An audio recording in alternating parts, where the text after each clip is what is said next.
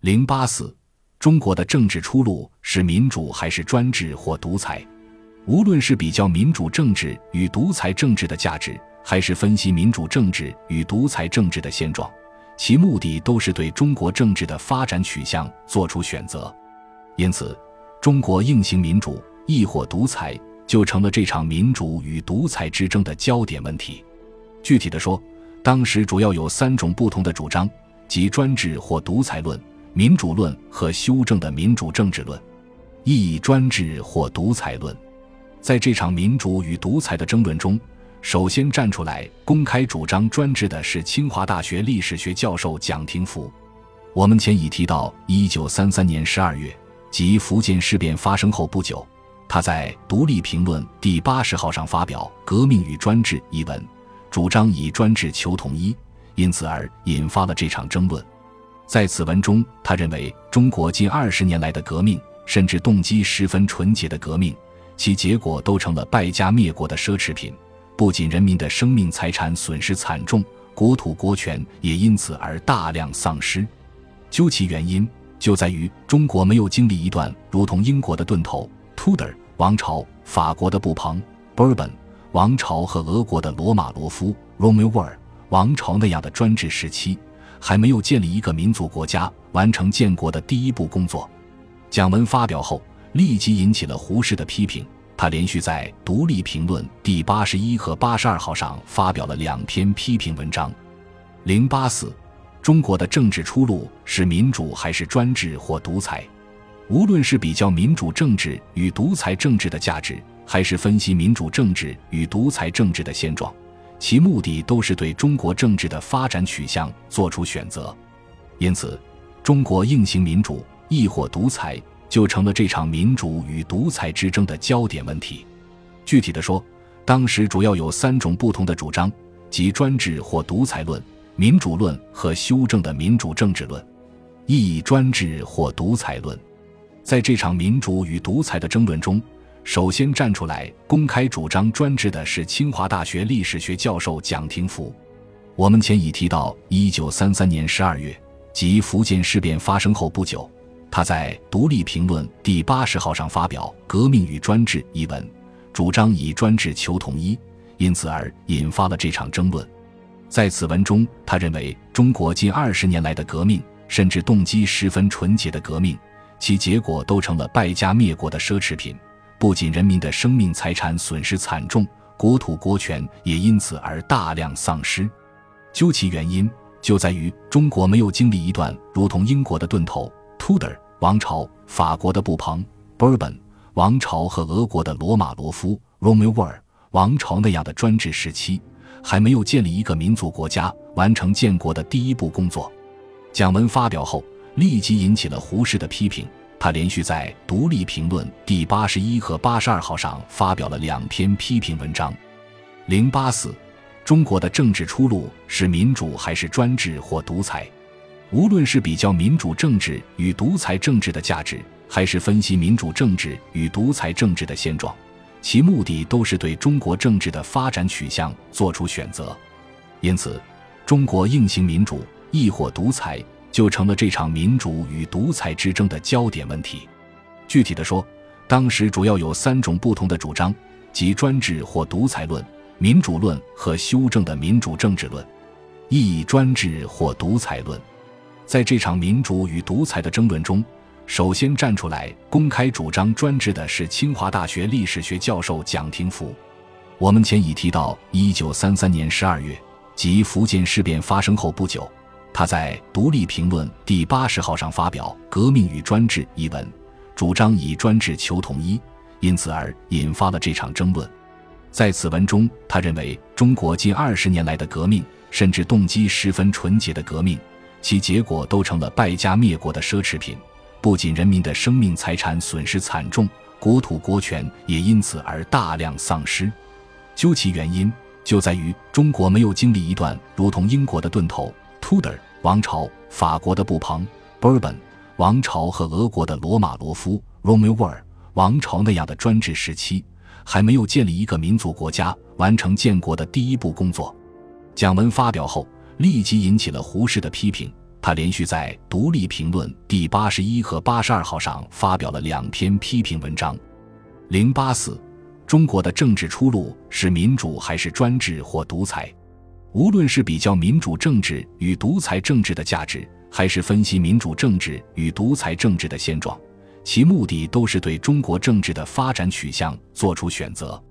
因此，中国硬行民主，亦或独裁？就成了这场民主与独裁之争的焦点问题。具体的说，当时主要有三种不同的主张，即专制或独裁论、民主论和修正的民主政治论。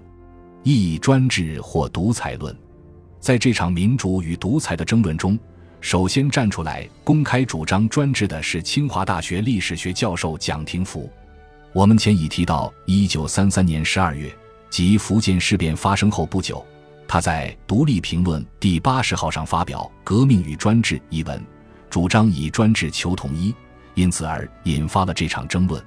在此文中，他认为中国近二十年来的革命，甚至动机十分纯洁的革命，其结果都成了败家灭国的奢侈品，不仅人民的生命财产损失惨重，国土国权也因此而大量丧失。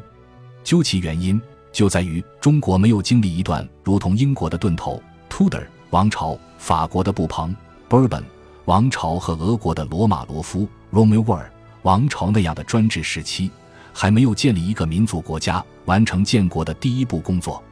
讲文发表后，立即引起了胡适的批评。他连续在《独立评论》第八十一和八十二号上发表了两篇批评文章。零八四，中国的政治出路是民主还是专制或独裁？无论是比较民主政治与独裁政治的价值，还是分析民主政治与独裁政治的现状，其目的都是对中国政治的发展取向做出选择。因此，中国硬行民主，亦或独裁，就成了这场民主与独裁之争的焦点问题。具体的说，当时主要有三种不同的主张，即专制或独裁论、民主论和修正的民主政治论。意义专制或独裁论。在这场民主与独裁的争论中，首先站出来公开主张专制的是清华大学历史学教授蒋廷福。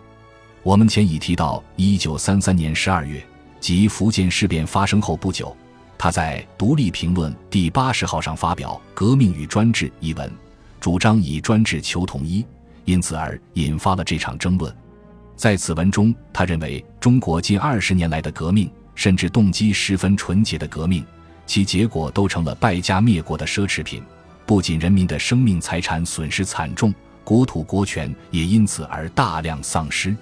究其原因，就在于中国没有经历一段如同英国的顿头 （Tudor） 王朝、法国的布蓬 （Bourbon） 王朝和俄国的罗马罗夫 （Romanov） 王朝那样的专制时期，还没有建立一个民族国家，完成建国的第一步工作。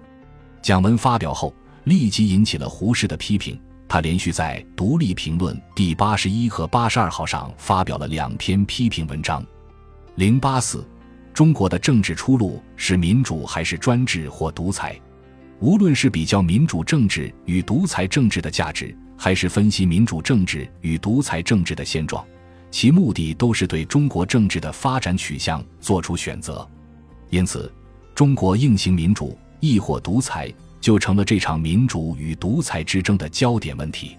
具体的说，当时主要有三种不同的主张，即专制或独裁论、民主论和修正的民主政治论。意义专制或独裁论，在这场民主与独裁的争论中，首先站出来公开主张专制的是清华大学历史学教授蒋廷福。我们前已提到，一九三三年十二月，即福建事变发生后不久。他在《独立评论》第八十号上发表《革命与专制》一文，主张以专制求统一，因此而引发了这场争论。在此文中，他认为中国近二十年来的革命，甚至动机十分纯洁的革命，其结果都成了败家灭国的奢侈品，不仅人民的生命财产损失惨重，国土国权也因此而大量丧失。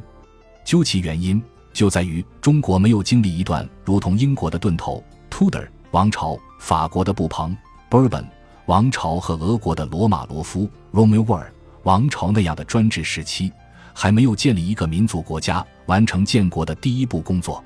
讲文发表后，立即引起了胡适的批评。他连续在《独立评论》第八十一和八十二号上发表了两篇批评文章。零八四，中国的政治出路是民主还是专制或独裁？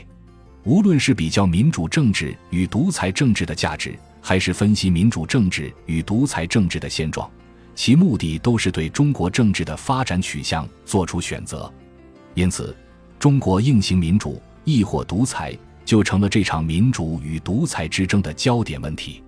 具体的说，当时主要有三种不同的主张，即专制或独裁论、民主论和修正的民主政治论。一、专制或独裁论。在这场民主与独裁的争论中，首先站出来公开主张专制的是清华大学历史学教授蒋廷福。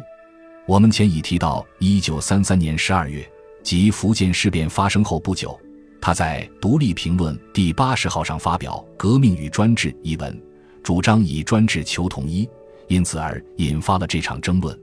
在此文中，他认为中国近二十年来的革命，甚至动机十分纯洁的革命，其结果都成了败家灭国的奢侈品，不仅人民的生命财产损失惨重，国土国权也因此而大量丧失。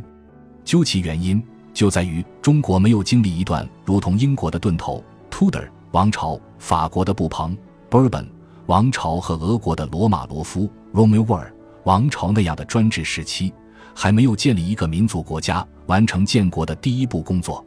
讲文发表后，立即引起了胡适的批评。他连续在《独立评论》第八十一和八十二号上发表了两篇批评文章。